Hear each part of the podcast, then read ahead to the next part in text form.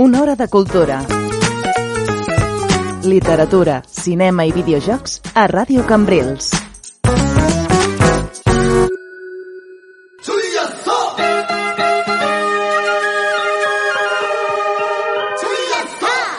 Buenas noches, Cambrils, y buenos días, buenas tardes, buenas noches a los que nos escucháis en el podcast. Y hoy Buena Nit Cambrils, eh, Cambrils con más sentido todavía porque estamos en Cambrils. Estamos en Cambrils. Primera vez que este programa, después de 60 programas de, de tres años, me parece que estamos ya en esta casa, tres, dos, no lo sé, que estamos en Cambrils físicamente, estamos en el estudio y vamos a hacer una especie de inversión extraña de los puentes porque vamos a hablar con Palma, ¿vale? Vamos a hacer una conexión aquí Cambrils, Baleares, Mallorca, pero no estamos allí. No estamos, esto no es carretera perdida, no es aquello de llámame que estoy en tu casa. Estamos físicamente en Cambrils, Beatriz, ¿y con quién vamos a hablar? Pues vamos a hablar con la taberna del androide, que es un poco estar en casa también. Antes de la taberna vamos a saludar aquí a una persona que creo que nunca habíamos tenido en el, pro- en el programa en persona y que teníamos muchas ganas de ver. Adrián, ¿qué tal? Hola, buenas tardes, buenas noches, Señor buenos director. días, Cambrils, Palma, Mundo, Globo. ¿Qué tal por aquí? Pangea, a, a todo el mundo que se dé por saludado. Bien, bien, bien, un placer teneros aquí por primera vez. eh, ya era hora que se descubriese el pastel, Mm. sois un poco impostores, pero es cierto que sí, sí, que por fin el programa Una Hora de Cultura se celebra desde Radio Cambrils, bueno, y el podcast BNV. Hay que decir que fuimos pioneros en el teletrabajo, ¿eh? Aquí cuando todo el mundo iba a las oficinas, fichaba, y no, la, la radio hay que hacerla desde el estudio. ¿Por qué? Porque nosotros hacíamos radio en casa, en pijama y con, bueno, con, con unas condiciones como las que hemos visto aquí al entrar, que tenéis una serie de fotos, Adrián, que quería comentar contigo antes de mm, dar paso a los amigos de la taberna. Loquillo fumando, Y bebiendo. bebiendo, o sea, en esta radio se ha vivido muy bien, ¿eh? Es, eh, es un modelo antiguo de radio que yo quiero exportar, quiero que vuelva. Poco cáncer en esa radio, ¿eh? Por eso que si veis hay un cajón debajo de, de vos- donde estáis vos- vosotros sentados, y hay un paquete de ducados y un poco de ron soberano, de coñac soberano, si os lo podéis servir. Y tú, Víctor, creo que los tres primeros o cuatro primeros botones de la camisa, si te los puedes desabrochar, Sí, porque sí, sí, ese es el tipo de radio que quiero que sea Radio Cambrils en un futuro. Es, es que estamos haciendo radio del siglo XXI con herramientas del siglo XX. Y hay que volver a las del XIX, que son las buenas. Pues dicho esto, saludado Adrián. Ahora sí vamos a abrir el puente que tenemos directo a- aéreo con Baleares. Y vamos a decir, bona nit, César, bona nit, Pere. ¿Cómo estáis? Bona nit, desde Palma de Mallorca. ¿Qué tal? ¿Cómo estáis? Yo te- tengo una duda, Víctor. Dime. Si tú te vas a poner con el soberano, ¿Bea va a empezar a buscar a Jax? Es la pregunta. ¡Hostia! Pues igual, igual la próxima temporada de este programa no, no tenemos aquí a Víctor. ¿Encontró, encontró a ¿Os dais, Jax esta mujer? os dais cuenta que con estas referencias estáis desvelando vuestra edad, ¿no? Sí. Somos eternos, como el Ducados y el whisky. Le voy a decir que Pere, seguramente, como yo, eh, jugó y mitificó el Coco Crash. Totalmente, totalmente. Pero viene muy bien lo de buscando a Jax porque hoy vamos a, a volver atrás, vamos a, a hacer flashback y a jugar flashback. Y este ha sido el primer flashback. eh, no sé si va a ser el último porque sois una caja de, de sorpresas. Y qué pena que no tengo por aquí el corte de audio, no se lo he enviado a Adrián, del anuncio del Comecocos. Pero supongo que luego, si queréis, lo podemos editar y podemos ponerlo de fondo en bucle durante toda la hora que vamos a hablar con vosotros.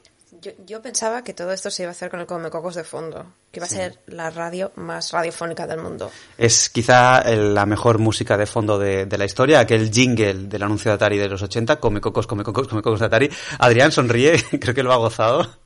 Y que lo bailaría en una discoteca cuando reabra el ocio nocturno. Pero de momento lo que vamos a hacer es conectar con César y Pere de la taberna del androide. No sois los únicos del equipo que siempre os invitamos a vosotros, pero el equipo sois unos cuantos más. Ahora, por ejemplo, tenéis a, a Kaila por allí, pues muy regular, ¿no? Esta, esta temporada. Eh, mí- míralo, míralo. Ya estamos todos.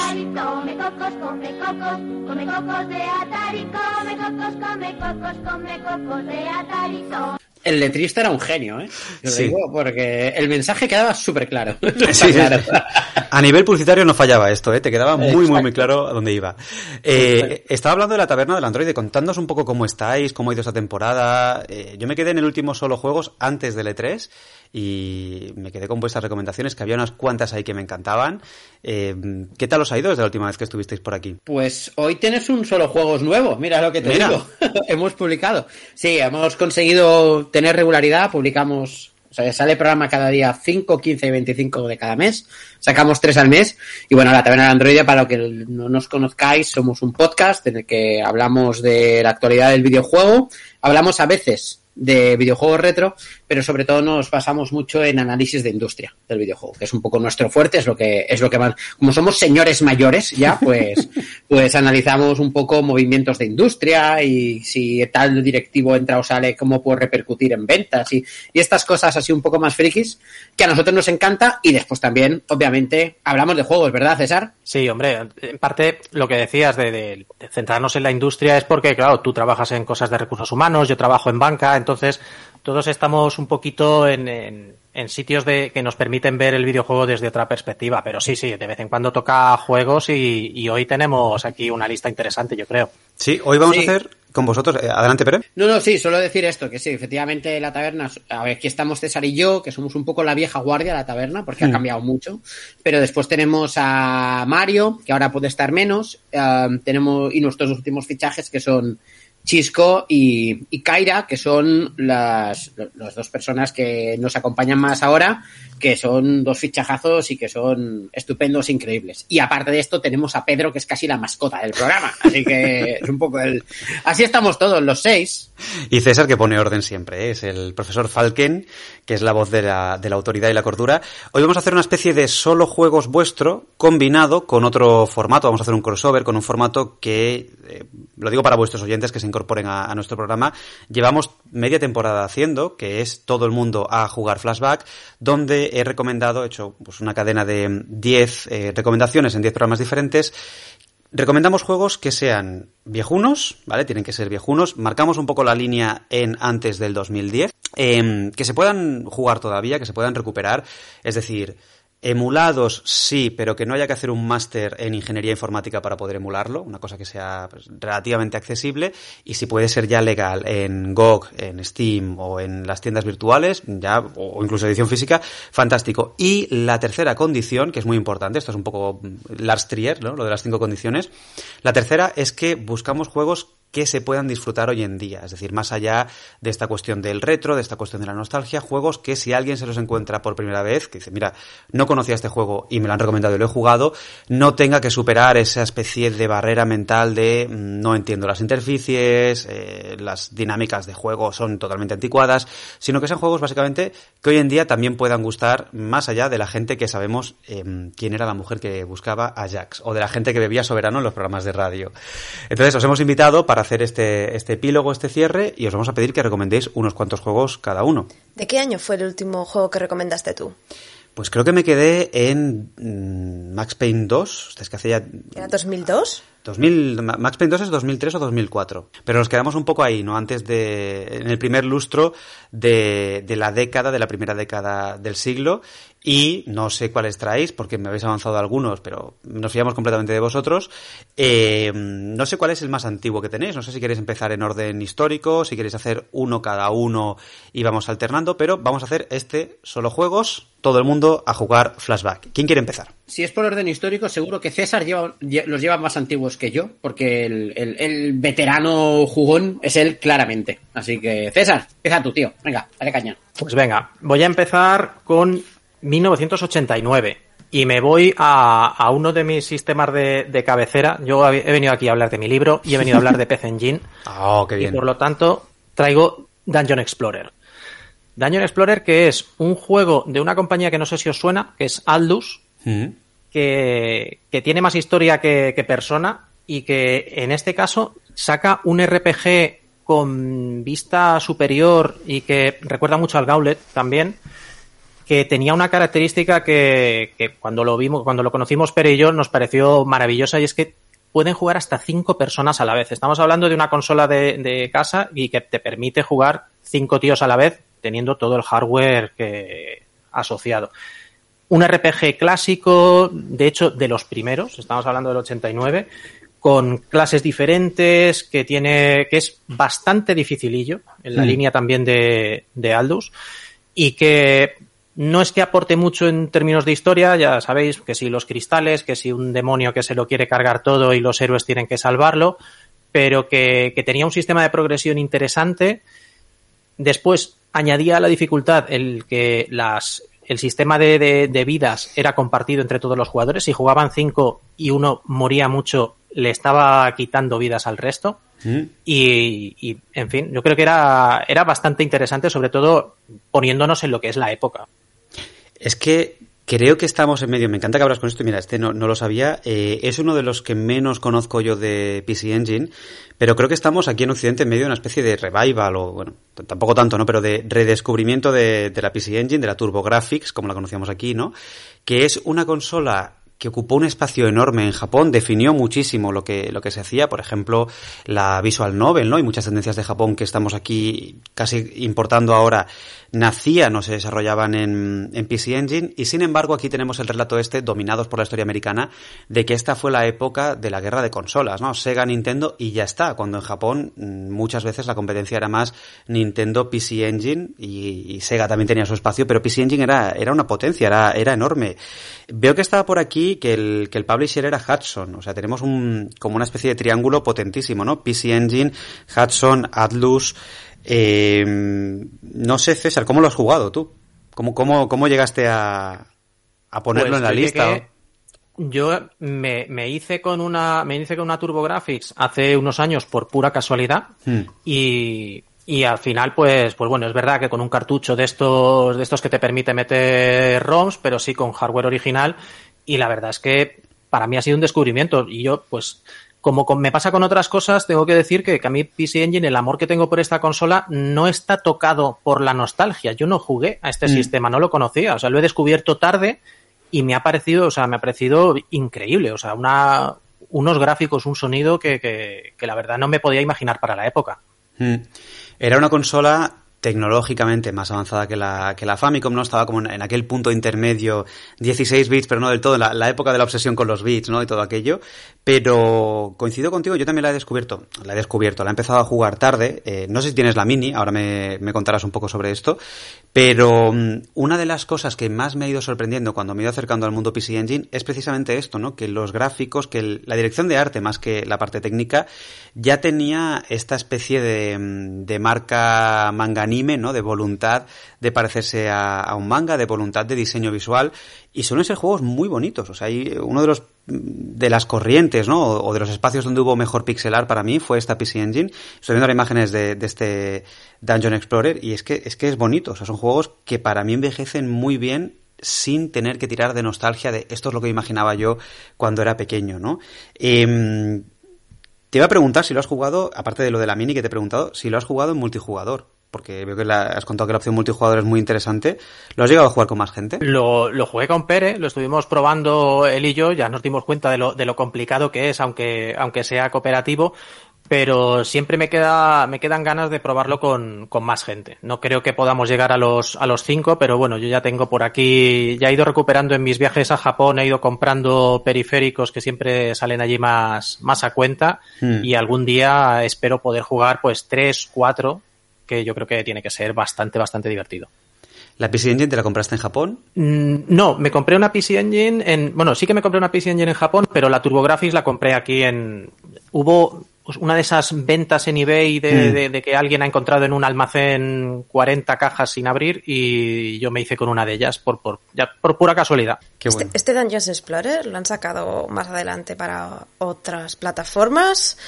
Ha salido, mira, eh, se, se reeditó para consola virtual de Wii, para consola virtual de Wii U y eh, salió en PlayStation Network. Misma experiencia. Eso ya no, eso ya no os lo sé decir. Yo creo que sí, creo que sí. Ade- Además es una saga que ha continuado, aunque no ha hecho mucho ruido, pero hasta Nintendo DS ha tenido juegos. Ostras, pues esto, claro, hay que, hay que hacer aquí un- una especie de puesta en contexto. La Nintendo DS en realidad ya está entrando en el terreno de lo retro, pero para la gente del Soberano, de Loquillo y de Jax, la Nintendo DS para mí, Supermoderna, ¿dónde vas? para mí es el presente. Claro, o sea que es una saga que, que llega llega casi, casi hasta ahora, ¿no? Que la tenemos aquí. Y de hecho, Nintendo DS es una plataforma que dejamos un poco fuera ya de, de, esta, de esta sección, de este especial, porque todavía se puede comprar. O sea, vas a un Cash Converters, vas a un CEX, hay muchas, hay muchos juegos, y estamos en esa cosa de esa, esa horquilla entre la mega novedad, ¿no? Lo que está en las tiendas, es lo que está en la tienda game, y aquello que es retro que solo se puede conseguir pues en eBay, en emulación. Eh, es interesante que llegara hasta DS. Yo vuelvo a decirte esto que mm, la tenía en el mapa, sabía que existía, pero no es una franquicia que yo haya que yo haya seguido. Y sería curioso también, tú no, imagino que no has jugado a ninguno de los siguientes, ¿no? No, solo he jugado al, al 2 que salió para TurboGrafx CD, pero, mm. pero es verdad que tiene, tiene incluso una, una versión en, en, Mega Drive, o sea, la verdad es que pegó, pegó saltos por bastantes sitios, aunque es curioso, me, me sorprendió mucho porque buscando información sobre este me di cuenta de que esto tenía más legado de lo que podía parecer. Sí, sí, es que acabo de ver lo del Mega CD y toda cosa que salga en Mega CD para mí merece una mención especial por, por la valentía y por lo único de, del formato. Muy buena primera recomendación, ¿eh? te la compro, te la compro totalmente. Este lo voy a probar y a ver si algún día podemos jugar juntos. ¿Algo más que añadir o le damos salto a, a Pere? No, yo lo único que, que, bueno, que se llevó muy buenas notas en, en su momento, pero que después, claro, las, las reediciones en consola virtual, pues no, no le trataron con tanto cariño, porque a lo mejor, pues, un juego de 20 años, 30 años de antigüedad, pues empieza a, achacar un poquito la vejez. Mm. Pero de nuevo vuelvo a decir que tú lo ves y es muy sencillito de gráficos, no es de lo mejor de PC Engine, pero así como colorido, esta vista desde arriba que yo tengo un poco de debilidad por estos juegos, o sea que la primera la primera entrada de esta lista la compro totalmente. A ver, espera, ¿qué nos traes? Porque hay que estar a la altura. Pues yo os traigo algo que es bastante diferente, porque me vuelvo a Mega Drive para ti, Commodore Amiga para mí, y, y, me voy a los Bitmap Brothers, Hostia. que son ¡buah! Una, desarrolladores que hicieron unos juegos en la época de los microordenadores de 16 bits y demás espectaculares. Uh, y yo traigo uno de los juegos de mi infancia, uno de esos juegos que se mantienen 100% y perfectamente jugables hoy en día, que es Speedball 2 juego deportivo de estos locos de la época en la que representar el deporte en general de manera realista en pantalla era un poco lo de menos, ¿no? Ahí está. Va por aquí eh, la cosa, hecho, ¿verdad? Ahí está. De hecho, este, este juego bebe de la película Rollerball, mm. ya la conocéis, que básicamente es una especie de como balonmano violento en el cual, uh, nada, tienes que ganar al contrario metiendo goles, bueno, metiendo goles es una forma de puntuar, pero había muchas formas de puntuar. Había unos, como una especie de, de, indicadores que si les golpeabas puntuabas, unas estrellas que si les golpeabas con la pelota se iban marcando y si marcaban las cinco, pues también puntuabas y la otra forma de puntuar era lesionar al contrario, ¿vale? Con lo cual es, es un juego que, que de estos arcade divertidos, canallas, muy de los 90, muy de de película de serie B, o sea, de la época de, de Busco a Jax y Karate Kimura, para que nos entendamos, pues, pues es este tipo de juego que es muy, muy, muy, muy noventero. Y a mí lo, re, lo recomiendo mucho primero porque jugablemente sigue siendo súper fino, súper fino, súper fino, súper fino, es perfecto, es un juego sencillo, muy condensado, solo hace, hace pocas cosas, pero las hace muy bien, muy bien, muy bien, muy bien. Y después, que yo lo jugué muchísimo porque tenía algo que a mí me encantaba, que era uh, modos de juego, tenías un modo liga y un modo, uh, y un modo copa, ¿no? Pero la clave de todo esto está en que en el modo liga tenías muchísimas opciones, porque podías desde entrenar a tu equipo, que empezaba siendo unos mantas y unos patatas, entonces podías invertir dinero que ibas consiguiendo en los partidos en entrenándolos en el gimnasio para subir su agresividad, su fuerza, su resistencia, su tiro, etcétera, etcétera, pero también podías uh, comprar jugadores estrella, ¿no? Y, y, los jugadores estrella eran mucho más caros, pero obviamente eran mucho más habilidosos y mucho más poderosos. Y al final, uh, yo recuerdo que al principio jugaba mucho y demás, yo jugaba con mi primo cuando éramos niños y demás, y, y podías jugar solo como entrenador también, que es una cosa que era muy guay, de forma que tú podías hacer todas las partes de gestiones de qué jugador entrenas más, si compras un jugador estrella o no, hacer un poco como, como eh, de entrenador de fútbol, para decirlo de alguna forma, y después el juego jugaba solo y tú veías como el juego jugaba, si no querías jugar tú.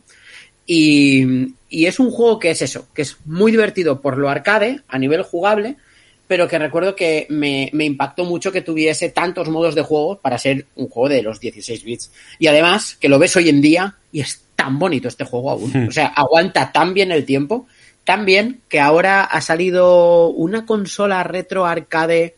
Ah, ¿cómo se llama? Eh, César, ayúdame. La arcade está que. La de los portátil. cartuchos intercambiables. Eh, exacto.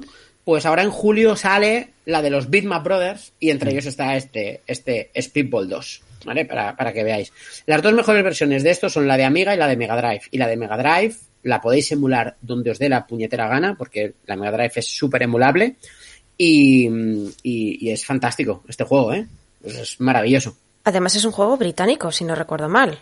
Yes, efectivamente, efectivamente. Tiene, tiene este punto de canalla punky británico en todo lo que hace, ¿sabes? Entonces es, es, fantástico. Es curioso, ¿eh? Como los ingleses tienen esta pasión por los juegos de manager y este juego que es totalmente arcade y que es un deporte inventado, ¿no? Que no, insisto, no hay ninguna necesidad de parecerse a, un simulador de deporte y tira más de speedball que de deportes reales, luego tenga este manager donde tú dejas que el juego funcione solo, que aquí estamos ya viendo las semillitas de, de toda una corriente que sigue viva hoy en día, que son los juegos de manager, de gestión, que son más de estrategia que, que deportivos.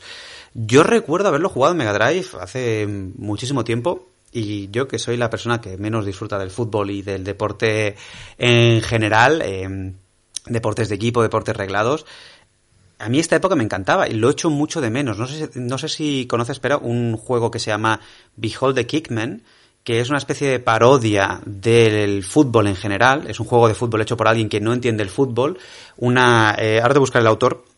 Un, eh, pues es un juego contemporáneo, muy hecho como una broma, pero que funciona muy bien recuperando aquella línea de si quieres, si ampliáramos el mapa y fuéramos de speedball, pues por ejemplo al Nintendo World Cup, e incluso al Sensible Soccer, ¿no? Aquellos juegos que eran de deporte, pero que en realidad eran arcades frenéticos, dinámicos y donde la violencia, que es una cosa que en esta casa celebramos, estaba a la orden del día, ¿no? Sí, bueno, Be- Behold the Kickment es de, si no me equivoco, de Size 5 y de Ant Workshop. Son las dos desarrolladoras. Y, y es un juego súper divertido también. Y bebe, es herencia de, al final de este tipo de juego, ¿eh? Es decir, de, que también es herencia de, mm, de ese juego también de fútbol robótico de Neo Geo, que nunca me acuerdo del nombre. Ostras, sí, o sea, sí, todo- sí, sí. todo, todo ese- este tipo de, de juego arcade, en pocas Mm. palabras, pero aquí era balonmano, además, y había como una especie de gusto por la violencia. Los que habéis jugado a Speedball alguna vez, si os digo Ice Cream, también os emocionaréis, porque se oían los aplausos, se oías el Ice Cream, Ice Cream del vendedor de helados que estaba por allí. Y como detallito, que es súper guapo esto, es que resulta que los Bitmap Brothers eran jugadores de rol, de rol de, de mesa. Con lo cual, para todos sus juegos, sin que tuviese, sin que fuese necesario, se montaban un wall building brutal. Y si tú coges el manual del Speedball 2, que es súper grueso, te cuentan la historia del juego, del deporte, cómo se implementó en la sociedad, eh, cuáles son sus jugadores estrella, eh, cuál es ante- eh, implicación política del juego, pero de verdad, ¿eh? del juego del, del deporte, quiero decir. ¿no? Sí, sí, sí. Es, o sea, te construyen un mundo cyberpunk para enmarcarte eso cuando no hacía falta, pues te lo desarrollan todo porque a ellos les gustaba hacer eso como buen jugador de rol de, de mesa. Lo que los muchachos jóvenes hoy en día llaman el lore, ¿no? El de Neo Geo era Super Sidekicks, que a mí tampoco me venía, Super Sidekicks. Dan Marshall, el de Behold the Kingman. Eh, y te voy a preguntar, para cerrar, eh, ¿qué tal aguanta Speedball, la película? Ah, Speedball, eh, Rollerball. Porque Ah, yo la- la... tengo muy olvidada. Pues aguanta mal, aguanta mal, aguanta mal porque ahora la ves y es, como- es, que está, queda muy atrás. Aguanta mal, pero aguanta mejor que el remake que se le hizo años después. Por favor. También te lo digo. Así que, así que al final es una de estas pelis que las miras ahora con, con nostalgia y dices, pues qué bien, ¿sabes? Qué, qué divertido me acabo de, qué, qué- qué tarde divertida de tontería me acabo de pasar, ¿no? Pues, pues está bien. Speedball, juegazo. Speedball 2. Oye, Pere, ¿algún juego mm, británico que tengas por ahí guardado también? Otro juego británico, británico, británico. Ah, Es la filología inglesa que me sale por los poros. vale, pues mira, pues te voy a, te voy a recomendar uno que, que no sé cómo de muy emulable o no es este juego, te voy a recomendar dos. Primero te voy a recomendar Xenon 2. Xenon 2, que es un shoot 'em up de estos verticales de navecitas y demás, muy divertido y muy facilito, con una música que atrapa mucho. Pero si te quieres reír un rato, te voy a recomendar un juego de lucha que se llamaba Spitting Image, O sea, basado en la serie de Spitting Image, precisamente, en el cual tiene, era un juego de lucha con Margaret Thatcher, Ronald Reagan, Gorbachev y demás, que era más malo que pegarle a un padre, pero, pero, pero salían los textos con, eh, es- era muy transgresor eso, ¿eh? Los textos con frases suyas de los, de los políticos se insultaban con, frase- con frases reales suyas. O sea, te puedes imaginar. el- Yo esto lo necesito urgentemente. Spitting Image, o sea, es eh, lo- es delirante este juego, o sea, es un sin, o sea, hoy no esto sale y lo censuran, segurísimo. César, a- acabamos de sacar, bueno, Per acaba de sacar un juego de pegarle a Margaret Thatcher. Mm, No vas a superar esto. O sea, int- inténtalo. eh, Sí, a ver, estamos hablando de Margaret Thatcher, que gracias a ella se acuñó el verbo handbagging, de darle a alguien golpes con el bolso. Sí, sí, sí. Espero que en este juego, yo lo, lo jugué de pequeño en casa de mi primo en Spectrum, si no me equivoco, el de Spitting Image. En los guiñoles, antes de que aquí hubieran guiñoles. Pero espero que, que estuviera al bolso eh, de, de Margaret Thatcher. ¿Hay Lo golpes, comprobaremos. ¿Hay golpes de bolso en, en tu siguiente juego, César? No hay golpes de bolso. Lo que pasa es que sí que hay un cambio de tono bastante fuerte, porque nos vamos al 95, cambiamos de plataforma y nos metemos en el PC, y el que tengo que recomendar es I Have No Mouth and I Must Scream, que es una aventura gráfica basada en un relato corto de, de Harlan Ellison, eh, autor de ciencia ficción que colaboró activamente con, con este juego y es una aventura gráfica mm, clásica en su más pura esencia, pero que me llamó muchísimo la atención. Claro, yo en aquella, en aquella época lo jugué, este sí que lo jugué en su momento y probablemente un par de años después. Recuerdo que acababa de empezar la universidad, o sea que 95, 96, por ahí, porque tocaba temas que no estaba yo acostumbrado a, ver en un, en un videojuego. Es, un- es una aventura gráfica que tiene cinco protagonistas diferentes y cada uno de ellos tiene que, tiene que enfrentarse pues a, a- un trauma diferente. Hay una chica que tiene que enfrentarse al, al trauma de la violación que sufre,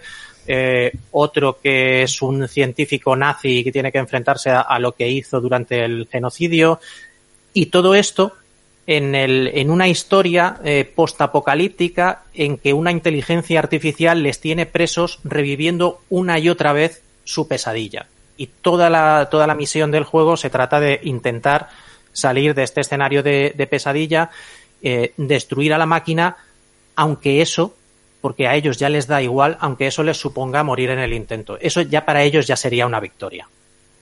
Me encanta porque eh, hace un par de meses, un, un par mallorquín, me lo compré en GOG, lo tengo instalado.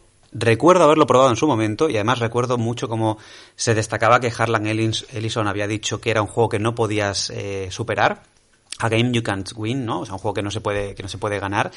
Y, y a mí me desbordó en su momento. Es un juego que me inquietó mucho, no conseguí coger un poco el hilo y ahora estaba yo preparándome para volver a abordarlo. O sea que esto ya es la- la- el pinchazo que, que necesitaba. La doctora Trauma aprueba de la estructura narrativa de este juego y del hecho de que no se pueda ganar. Bea estaba, estaba oyendo, cuando has dicho trauma, ha empezado a sentir muy fuerte y Lo sabía, lo sabía, lo, lo he dicho con toda la intención. Gracias, César. es tan difícil como decía Ellison, eh, es tan... No. No, lo- a ver, eh, el tema de que no se pueda ganar no es porque sea difícil, es porque las condiciones de, de, de éxito, si las quieres llamar así, o las condiciones de finalizar el juego, los distintos finales que tiene, no son de final feliz mm, prácticamente ninguno de ellos. Tiene varios finales, depende un poquito de cómo, de, de el orden y de cómo eh, ejecutas las, las acciones con cada uno de los personajes tienen una especie de barómetro moral eh, porque te permite hacer malas acciones y buenas acciones durante, durante las misiones individuales y de, lo que se trata es de intentar ser lo más bueno posible aunque eso pues al final pues en muchos de los finales le cueste la vida al, protagonista. No sé es, me pareció ya te digo o sea no es que sea no es que sea rompedor por las mecánicas ni por ni por el género, porque no, porque era un género muy popular en la época, pero sí por los temas que, toca. Es que ahora cuando miramos atrás parece que las aventuras gráficas solo eran territorio de LucasArts. Si hay suerte se incluye a, a Sierra. Y luego alguien como mucho reivindicando Europa dice cóctel, ¿no? Pero la aventura gráfica era, siendo yo un fan total de, de LucasArts, como soy, era mucho más amplia. Y una cosa que últimamente me empieza a obsesionar es que la aventura gráfica se avanzó muchísimo al, a la expansión del terror. Yo, por ejemplo, esta mañana mismo he comprado montón de juegos que hay una oferta en, en GOG, estaban a un euro, euro 20, muchas aventuras de antes del 92, que es cuando muchos ubicamos el principio, aquello de survival horror, Alone in the Dark, aventuras gráficas, aventuras eh, textuales, conversacionales, que ya apostaban por el terror, ¿no? O sea que este I Have No Mouth and I Must Scream ya venía era un juego transgresor, como tú dices, en, en, temas, ¿no? Y quizá en tono, pero venía de una tradición muy larga, no solo de la tradición del género a nivel de formato, sino de lo que el género podía tocar, de lo del que el género podía abordar. Y para mí, no sé si estás de acuerdo conmigo, César, de una manera de tratar al jugador, entendiendo que ese juego le van a jugar adultos con un tipo de posición diferente, con una relación con su tiempo, ¿no? Y con la dificultad, con la habilidad diferente, gente que quería otro tipo de reto, ¿no? Sí, sí, está clarísimo cuando lo empiezas a jugar que esto no es una cuestión de, técnica ni de habilidad, sino de es un juego de estos de, de, sobre todo que una vez que lo terminas te queda pozo, te, te estás pensando en él, de, de, de, esta la historia de este, cuál de las cuál de las cinco historias me ha impactado más, con cuál me puedo sentir más identificado en parte. Y, y, eso yo creo que es lo que, lo que diferencia este juego pues de, de, un Monkey Island, por ejemplo, que es un juego que también me gusta mucho dentro de este mismo género, pero que, pero que toca unas teclas muy diferentes a la hora de relacionarse con el jugador. ¿Y cuál sería tu personaje, sin hacer mucho spoiler, cuál sería tu subtrama, tu personaje favorito?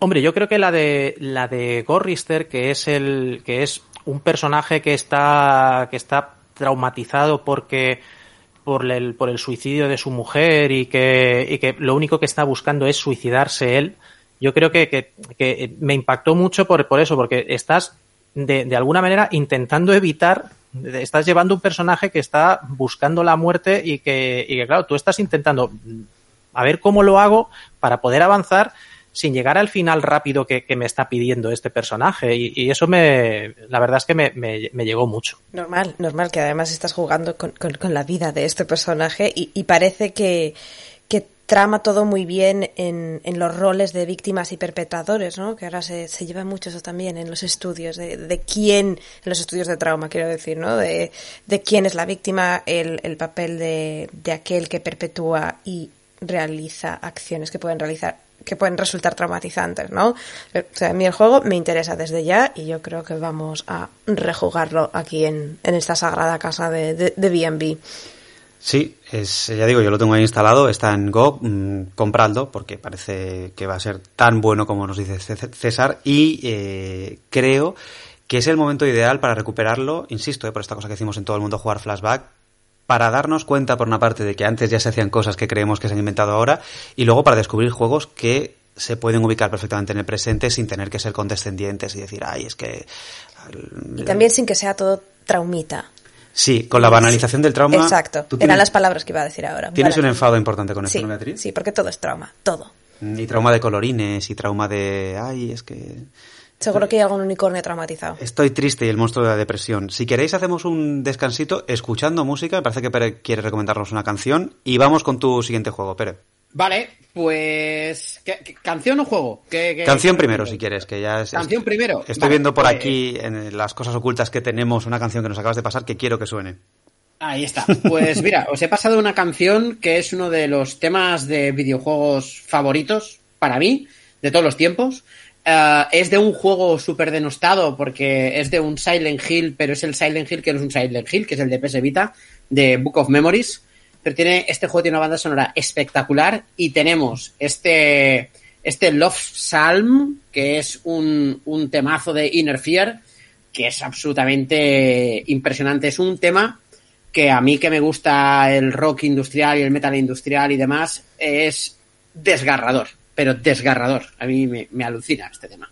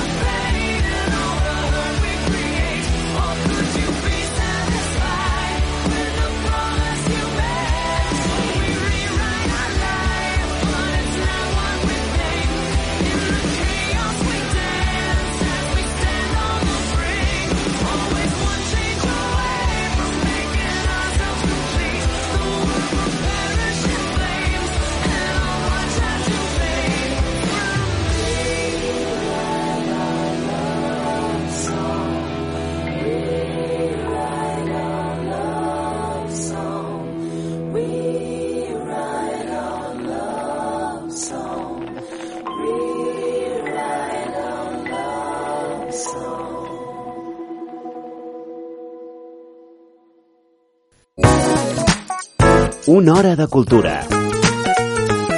Literatura, cinema i videojocs a Ràdio Cambrils.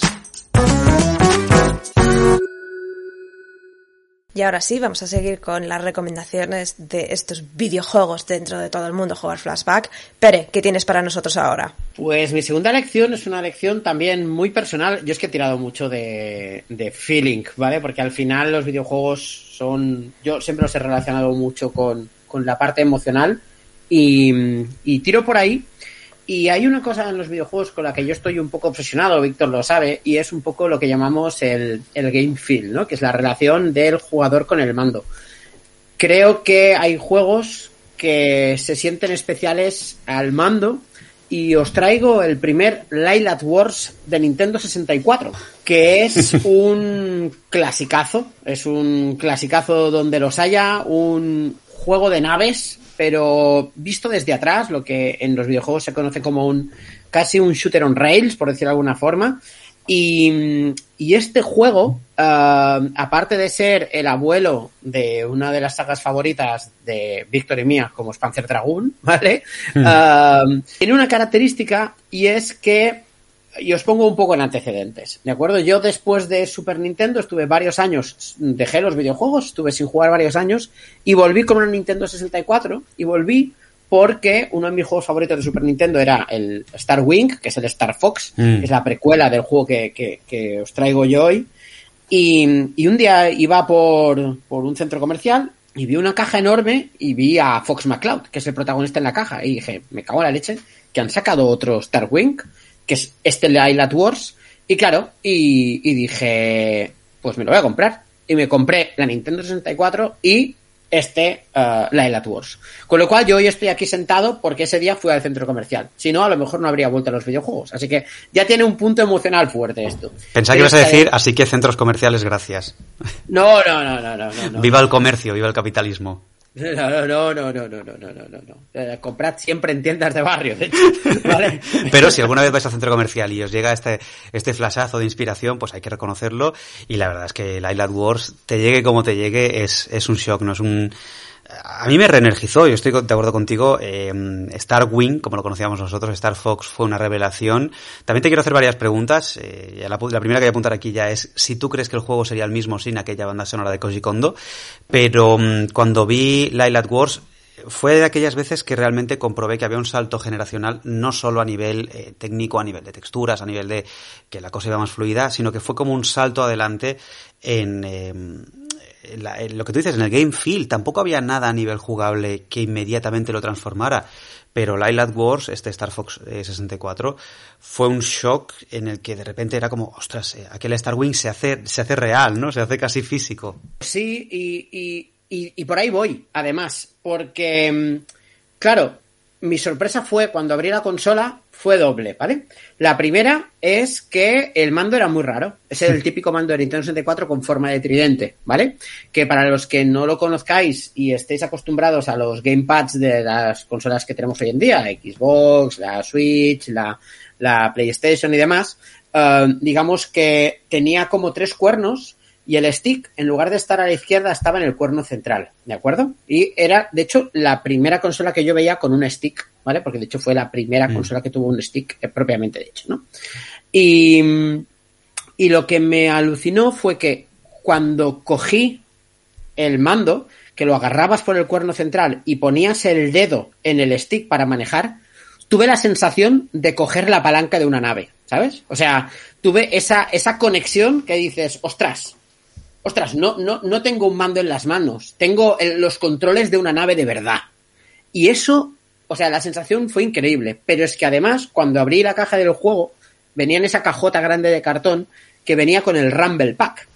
¿no? Esto es, esto, por aquí iba yo también, sí, sí. Ahí está. Y claro, yo le enchufé el Rumble Pack y de repente Claro, el mando vibraba con los disparos, vibraba con los impactos. Claro, entre la sensación de estar pilotando una nave por cómo cogías el mando y, y la sensación de que te conseguía transmitir el mando con el Rumble Pack, o sea, fue boom. O sea, me voló la cabeza. Dije, madre mía, madre mía, ¿qué ha pasado aquí?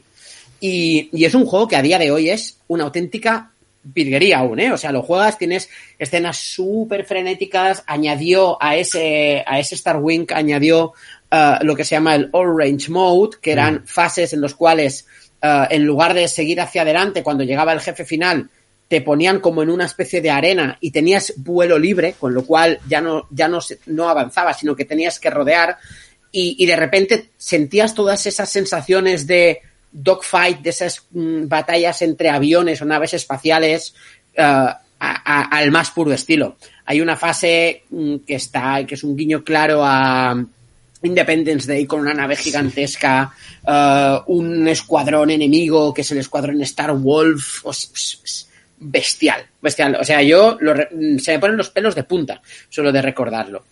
Y este juego, hago un poco de trampas aquí, Víctor, mm. te lo digo ya, ¿vale? Y este juego tuvo una versión tuve una versión uh, que la puedo meter por los pelos porque salió en Japón en 2010, aunque llegó aquí en 2011. Te voy a preguntar ¿vale? por ella porque para mí sé por dónde vas y esta versión es importantísima también, sí. Ahí está, que es la versión de Nintendo 3DS, ¿de acuerdo? Mm. Que es Star Fox 70, 64 3D porque um, es verdad que con el mando perdías el tema del game feel y la consola no vibra, pero con el 3D, este estereoscópico que tenía, la sensación de pilotaje también era, era increíble. Porque, mm. claro, porque literalmente la nave eh, estaba volando delante tuya. Es decir, las, la, la, los 3 de la 3DS no van hacia afuera, sino que van hacia adentro. Es como si tú estuvieses mirando por una ventana, ¿no? Y, y la sensación de profundidad que conseguía, el, el, la sensación de estar avanzando y meterte, por ejemplo, en, en, en los túneles enemigos o de pasar por delante de una nave o al lado de una nave, también era espectacular. Uh, Light Wars es uno de mis juegos favoritos ever. La versión de 3DS también me encanta y, y es, y, y es una pasada. Y lo traigo aquí, uh, dijiste, se tiene que poder acceder sencillo y demás, porque realmente una Nintendo 64 sin caja, o sea, Hmm. funcional para jugar y es mm, no es cara de conseguir, o sea, si la quieres completa en súper buen estado y demás, te puedes gastar lo que quieras, ¿vale? Pero una Nintendo 64 sencilla para jugar con los cables y un mando y demás te puede costar 50 euros, 60 fácil y, y Light at Wars es uno de los juegos más baratos que hay, Sí. por 5 euros solo cartucho lo consigues y vale la pena, pero vale la pena la experiencia solo por coger ese mando por el cuerno central, poner tu dedo en el, en el stick y pilotar tu, tu Airwing ah, a golpe de, de música de Koji Kondo. Brutal. Titular para irnos ya al siguiente juego. Te voy a pedir que, que lo hagas súper resumido porque esto nos daría para un podcast entero. Sé que nos daría para mucho, pero ¿y todo lo que ha venido después de Light Wars en la saga qué? Uf. ah, El titular daría es para- uf. Daría, daría para un podcast entero. Lo podríamos pero- hacer, ¿eh? Eh, sí, lo podríamos hacer, lo podríamos hacer, pero así a nivel resumen, ninguno a esa altura, Mm. pero alguno muy cerca. Cositas, momentos, momentos muy cerca, ¿no? Aquello de Correcto. juegos irregulares que si aislaras los mejores momentos mm, estarían muy cerca de, de esta serie. Ahí está. Yo es que soy un defensor acérrimo de Star Fox Zero de Wii U, ¿eh? O sea, lo puedo defender a muerte este juego. Porque es un juego que cuando te haces con los mandos ah, es, es increíble. Pero lo digo. A mí me Pero encanta. Tienes que, tienes que poner mucho de tu parte. Sí, hay que, hay que aprenderlo. Me encantan las causas perdidas y no sé si el siguiente de César es una causa perdida o es un mega clásico incuestionable. No, no, es causa perdida total. De hecho, es un juego que estuvo a punto de no existir porque estoy hablando de, de Faseley, que es un juego de, que salió en el, en el 99 en Japón, en el, a principios del 2000 en, en, el, en Estados Unidos, y es uno de los últimos, bueno, el último juego, de hecho, que salió para Neo Geo Pocket, que es una, una consola que, que se estrelló totalmente y que si este juego hubiese salido para Game Boy en vez de para Neo Geo Pocket, ahora sería un clásico, no me cabe duda.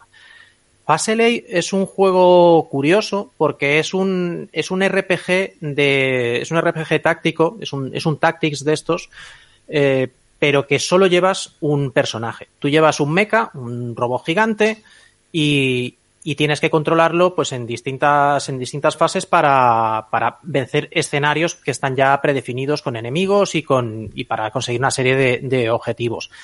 La gracia de, de Faseley es que se basa en una serie de, de, comandos predefinidos que tú le vas lanzando al, al, robot antes de empezar el turno, en plan de da un paso al frente, gira 90 grados a la derecha, dispara, vuelve a girar 90 grados a la izquierda y avanza otro pasito, recarga el arma y vuelve a disparar. Este, esta cola de comandos, que después se ha, visto en otros juegos también, yo creo que le da un, aspecto de, estrategia bastante, bastante interesante y que, sobre todo, sirve para suplir esas carencias de un sistema portátil como era este, que, que, es, que es bastante limitado. La verdad es que es, es muy curioso y además estéticamente me parece muy bonito.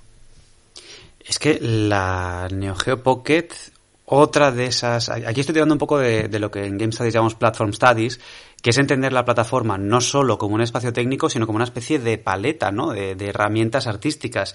Y cada consola no solo tiene eso, unas capacidades técnicas y unos, pues eso, una, unos lucimientos gráficos y, tecnológicos, sino que tiene una especie de estilo, de marca, ¿no? O sea, el hecho de estar en Neo Geo Pocket hace que un juego se vea, incluso se juegue diferente a un juego de Game Boy Advance o juego de Super Nintendo. Y a mí la estética Neo Geo Pocket, con aquella pantallica que tenía y tal, siempre me ha gustado mucho. Será que mmm, somos aquí muy amigos de, del fracaso y de las máquinas fallidas, pero es una consola que eh, creo que merecía más. A mí me gustan mucho los juegos de lucha que hizo SNK con estos personajes super deformed y el Sonic que salió estaba muy bien. Este Faseley lo conocía precisamente por, por Marsal, amigo también de, de la casa Marsal Mora Retromaquinitas y estoy viendo que en su página web Retromaquinitas tiene una, eh, una reseña ya antigua donde lo pone muy bien, ¿no? Hace que Marsal es bastante fan de, del Strategic eh, RPG Y, y coincide, coincide bastante contigo, ¿no? Con esta originalidad en el eh, personaje único, esta cosa tan, tan estratégica y este ritmo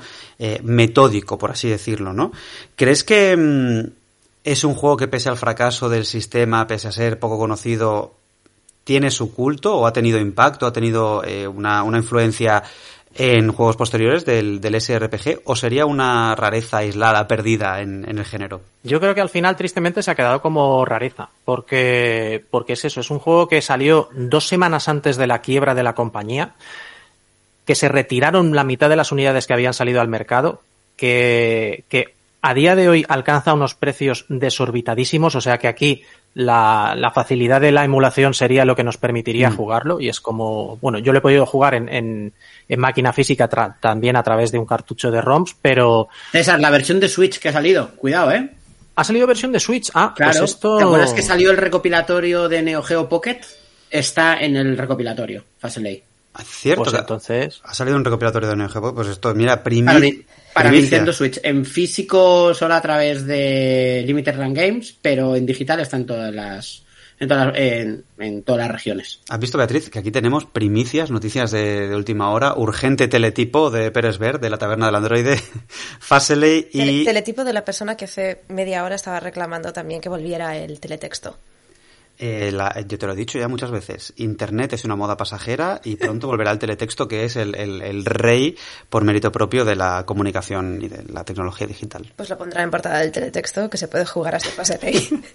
En la página 555 del teletexto saldrá Faseley para Switch y mm, mira, es cierto que el pack este está, está fantástico porque creo que trae Sonic Pocket, eh, Metal Slug, eh, Faseley, un Cotton de estos eh, juegos de naves de la brujita en, en, una, en una escoba y no sé si el otro es Dark Arms, o sea que una... un- Sí, trae Dark Arms también y trae, creo que el Last Blade, que es- la versión es espectacular porque son el Last Blade 1 y 2 metidos en un juego de Neo Geo Pocket y el juego de cartas de King of Fighters, que es la hostia también. Ostras, qué bueno, qué bueno. Flashback, flashback total.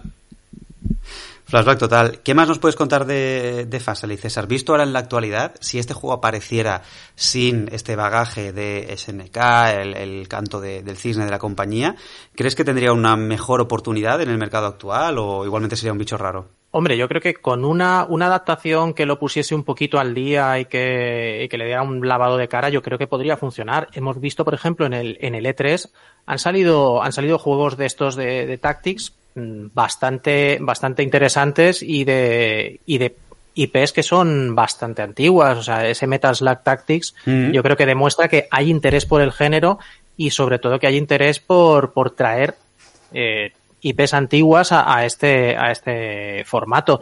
A mí me parece que podría funcionar. Yo creo que ese, ese control completamente diferente a lo que estamos acostumbrados a un juego de táctica, me parece que podría, que podría ser un, un cambio. Le podrías ampliar a que controlar más de un robot a la vez si, Mm. si es que nos parece muy limitado ahora mismo tener un solo personaje, pero yo creo que, yo creo que podría funcionar. Bueno, es, es verdad que al final lo de Metal Slug Tactics es como un pariente cercanísimo por compañía, ¿no? Por género y luego eh, Into the Breach, estas estas nuevas ofertas, eh, al final hay una táctica como más concentrada, ¿no? Táctica de bolsillo casi pequeña que yo creo que, que Faseley está es- pues está, no sé si abriendo camino, pero por lo menos se, se adelantó. Vamos a ir con el último juego, ¿no? Nos, creo que llevamos... ¿Este sería tu tercer juego, César? Faseley. Sí. Vamos a repasar, si Exacto. queréis, antes del último, repasamos los que hemos dicho. El primero ha sido Dungeon Explorer, que ha sido César. Correcto. Después ha sido Speedball 2. Yes. Después ha sido eh, I Have No Mouth and I Must Scream, aventura gráfica. Lilat Wars, Star Fox 64. Hemos tenido Faseley y el último juego de vuestro repaso, de los seis que nos traéis de la taberna del androide, ¿cuál sería? Pues yo os traigo otro juego de naves. Hoy, mira que me gustan los juegos narrativos, pero hoy he traído todo arcade, ¿sabes? Eh, accesibilidad y juego directo. Y os voy a traer ah, el mejor shoot 'em up horizontal que se ha creado jamás, Mm. que es Gradius 5 para PlayStation 2. Toma ya, esto, es- esto ya es entra- bien entrado ya el eh, bien entrada la vida del género, ¿no? Porque Sí, sí, sí, sí, sí, sí, sí. De hecho, Gradius 5 es uno de los primeros juegos que salieron para PlayStation 2, salió en 2004, en julio de 2004. Y, y es un juego con, para los que están para los que conocen la industria del videojuego, bastaría decir que está hecho por Treasure, ¿vale? O sea, Konami cogió su IP más famosa de navecitas, que es Gradius, y se la dio a la desarrolladora que hacía los mejores juegos de naves, que es Treasure, ¿no? Que son los de Radiant Silvergun, Ikaruga, Gunstar Heroes, Bangayo, etcétera. Y, o sea, esto debería bastar para que a cualquier aficionado al género le hagan chiribitas los ojos. Porque, claro, por si Konami cedió esa franquicia a sabienda del, del buen gusto de, de Treasure a la hora de diseñar los, los shoot 'em ups, los mejores que pueda haber, te puedes imaginar el resultado. Eh, clásico instantáneo, una obra maestra a nivel de jugabilidad, todo perfecto, medido. Pero aquí viene la clave, Víctor. ¿Y si te digo que lo que hace especial a Gradius no es nada de todo lo que acabo de decir? Porque Gradius 5 alucina y sorprende por su historia y su narrativa. Ahí está. Porque Gradius se toma muy en serio lo que tiene que decir Big Beeper como personaje, que es la nave, ¿no? La Mm. historia de Gradius, porque no es nada habitual que en un shoot 'em up, que, no- que normalmente la historia del juego es un telón de fondo para meter la acción encima, eh, sea capaz de dejarte con la boca abierta, no por lo que juegas, sino por lo que te está contando mientras juegas. ¿Vale? Es decir, es que me es muy difícil poder explicar esto sin hacer spoilers. Pero Gradius 5 es un Gradius de tomo y lomo, con sus options, sus missiles, sus laser y todas estas cosas, pero tiene una sensibilidad narrativa que es más cercana a un action RPG, con una historia que aunque sea bastante sencilla en premisa, es compleja porque mete viajes en el tiempo, loops temporales y convierte a Gradius 5 en un juego que cuando lo juegas es espectacular. Hay momentos, de verdad, o sea, la fase 4, el final de la fase 4 es, no me puedo creer lo que está pasando aquí. O sea, no me puedo creer lo que acaba de pasar aquí. O sea, mi frase fue el típico ese de no jodas, ¿qué me estás contando? es, e- eso, eso que haces normalmente en un RPG, ¿sabes? Mm. Y demás, lo haces en un juego de naves. O sea, imagínate la voladura de cabeza que es esto. Es un juego con 17 añazos, ¿no? Un juego de, un género que ya era veterano en aquel momento. De hecho, yo recuerdo que ya se vendía como el revival de, de una saga central y clásica en aquel momento. Cuando se, se lanzaba para PlayStation 2 ya era una cosa flashback en aquel momento. Y hoy en día a lo mejor le damos mucha importancia a cuando se meten precisamente estas estructuras narrativas o estas estrategias narrativas en juegos de géneros que tradicionalmente no lo han sido, ¿no? Pues bueno, aquí tenemos Gradius. A mí me, yo, yo creo que lo jugué en PlayStation 2, no recordaba para nada que tuviera un relato desarrollado, porque creo que fue el típico juego en aquella época que veías un rato un juego, lo probabas, pero que no podíamos, eh, si no te lo prestaban o no te lo comprabas, pues no, no profundizabas. Y me había quedado con lo de Treasure. O sea, yo fui muy fan y sigo siendo fan de Gunstar eh, Heroes. Y sabía que este Gradius lo había hecho Treasure, pero para nada sabía lo de la historia. Estoy mirando aquí, también tiene, tiene un poco de aire a Gundam, ¿no? Estas mega eh, vueltas de tuerca que dan los japoneses en sagas espaciales. Y es, Ahí eh, está. es me- que bebe mucho de ese Gundam, de ese eh, Robotech, ¿vale? Mm. Y, y demás. Claro, ¿sabes qué pasa? Que la gente normalmente no conoce este aspecto narrativo de Gradius Mm. porque hasta la fase 3 no empieza a eclosionar. Ah, La fase, la fase 1 es la fase introductoria de cualquier Gradius. La fase 2 es la fase, como en cualquier Gradius, que te enseña a jugar y es un poco la fase que hay que superar para saber si te vas a enganchar o no. Y, y como Gradius 5 encima es un juego difícil, porque es muy difícil, pues poca gente ha llegado. Pero los que lo hemos jugado entero, o sea, obra maestra absoluta de todos los tiempos y probablemente uno de los juegos top 10 que hayas jugado en tu vida, ¿eh? O sea, es Ostras. increíble.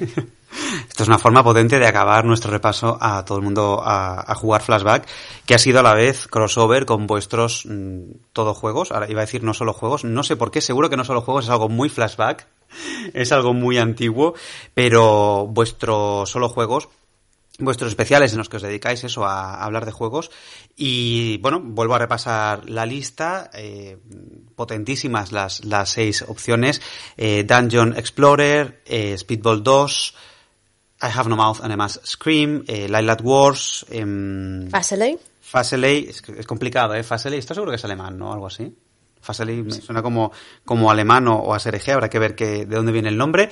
Y este Gradius 5, estupenda la selección y si os parece, androides, vamos a cederle el micrófono a una persona que está aquí escuchándonos desde hace rato y creo que ha tenido tiempo para pensar su juego, nuestro señor director, nuestro querido Adrián Muñoz. Adri. Buenas tardes, buenas noches a todo el mundo, compañeros. A ver, ya sabéis que a diferencia de vosotros, yo no soy ni mucho menos un experto en videojuegos. En Es FIFA por eso- sí, ¿no? Es por eso, excepto el FIFA y el NBA 2K, pero es por eso que eh, mi elección va a ser bastante más mainstream que la vuestra. Un juego que creo que todos hemos jugado y que yo casualmente, pues hace tan solo unos días eh, compré, porque es muy fácil comprarlo, lo podéis hacer en Steam, lo podéis hacer en GOG. Y hablo del eh, Comandos, Comandos Behind Enemy Lines. Ostras. No sé si os recordáis de él. Grandioso, grandioso, grandioso, grandioso. Me, me encanta escuchar esto porque para mí también lo es. Es un juego que cumple de sobras con los requisitos porque es del año 98, es decir, ya tiene 23 años. Eh, se puede adquirir muy fácilmente, han sacado reediciones, está en Steam, que por cierto esta semana eh, está de oferta por dos euros y medio, o sea que una oportunidad única para, para adquirirlo. Y veo que también está en GOG, en Steam, por una cosa bastante extraña, que no sé el motivo, no está en castellano, eh, cuando yo recuerdo haberlo jugado en castellano, y, eh, en fin, creo que, creo que es un dato importante de este Comandos, es que es un juego español, seguramente el juego español más exitoso de la historia, puede ser que sea así, no sé vosotros que sois expertos, ¿me equivoco? Sí, bueno, Comandos lo que hizo fue, fue poner en el candelero la industria del desarrollo del videojuego española después del declive que tuvo después de los microordenadores de 8 bits, Sí, ¿eh? Es sí, sí. Tiene- fue la que, la que dijo, oye, que aún nos acordamos de cómo hacer juegos en España. ¿Cuánto hace que no juegas comandos, Adri? Pues unos días, porque como digo, lo compré hace unos días y, y me eché una partidita. Y la verdad que el tercer requisito que, que poníais, que era que el juego continuase siendo disfrutable más allá de lo retro, creo que lo cumple perfectamente. Es un juego muy difícil, no lo recordaba tan difícil. Sí que pasó aquello que pasaba antes, que se empezaron a circular, eh, porque este era el típico juego que todo el mundo en el colegio, en el instituto lo acabó jugando unos trucos de invencibilidad para poder moverte de un lado al otro del escenario. Yo recuerdo que en su momento fui capaz de pasármelo entero sin trucos. Ahora mismo creo que me costará bastante más. Eh, y bueno, básicamente, eh, para así muy brevemente, para quien no lo sepa, pues es un juego basado en la Segunda Guerra Mundial, en la cual pues eh, controlamos un comando formado por varias personas, varios personajes, cada uno de ellos tiene una habilidad, ¿no? Es- En este sentido es bastante arquetípico, ¿no? Pues está el fuertote, que era el boina verde, hay un francotirador, hay uno que solo que es, puede, es un buzo que puede ir por debajo del agua, un personaje que es el conductor, eh, creo que también había una espía que podrías ponerte el traje de oficial nazi y, en fin, y entonces la gente te seguía. Y al final es eso, es un juego de estrategia, pero sobre todo de sigilo, en el cual pues eh, no inventaba nada, ¿no? Porque al final pues eso es eh, eh, ir mezclando las habilidades de los personajes para cumplir una, una misión, que todas solían ser explotar algo, eh, eso, eso es así. Bueno, la- las cosas importantes de la vida también, ¿eh? Exacto. Y la verdad que, bueno, nunca está de más decirlo, pues eh, en cada una de las misiones, pues a lo mejor acababas matando a 100 o 150 nazis, lo cual, pues, oye, siempre es un placer, la verdad. Así que creo que eso, que como digo, es un juego que, que ha envejecido, que ha envejecido bien, eh, que no cuesta nada jugar, apetece, apetece jugarlo y bueno, pues aquí queda hecha mi, mi recomendación de persona no experta en el mundo, pero, eh, pero bueno, espero que, que lo rejuguéis, si os animáis. Adrián, tiene una cosa este juego que es. am, porque tú has dicho, no inventaba nada. Usted, yo creo que inventó un montón de cosas. Porque de hecho, ah, es de estos juegos que ponen nombre a un género. Es decir, es de esos juegos, igual que están los juegos tipo Diablo, estos juegos de lo que se llama microestrategia, de estrategia de unidades, como, como es este Comandos, durante mucho tiempo fueron los juegos tipo Comandos, ¿vale? Es decir, que realmente, eh, por eso es un referente muy fuerte. Y aprovechando, mira, voy a colar un juego moderno así rapidito. Tiene un heredero espiritual este Comandos que salió hace tres años, creo que fue en 2018 más o menos, que se llama Shadow Tactics, que para que nos entendamos es un Comandos de samuráis. Bueno, yo creo que con esto más o menos podemos poner fin a, a esta hora y pico de... Espera, eh, espera, espera, espera, cho, espera, cho, espera. cho. César, César, ¿estás ahí? Sí, sí. Aquí estoy. César, yo creo que, a ver, nosotros, nosotros los androides invadimos programas, no sé si lo sabías, Víctor, y- ¿vale? Y nos tomamos, tomamos el control del programa, ¿vale? Entonces, César, eh, vamos a meter nosotros, fuera de su voluntad, el cierre. O sea, vamos a cerrar nosotros y vamos a poner nosotros la música de cierre. Y César, ¿te parece? ¿Sabes cuál podrías poner? Podríamos poner la de, la, la de un juego que es del River City Girls. El tema Uf. principal, que es un...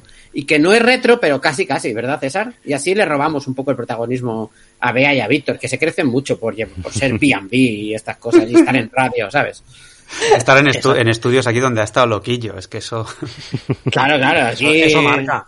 Ahí está, claro, y, y Bea buscando a Jax ya, ¿sabes? Entonces, no, no, no, no. Cé- César, cierra tú esto, como Dios manda, con tu frase y todo. Pues muy bien, pues muchas gracias por estar escuchándonos. Ya sabéis que podéis seguir escuchando una hora de cultura donde queráis. Yo soy el profesor Falken y esto ha sido una hora de cultura.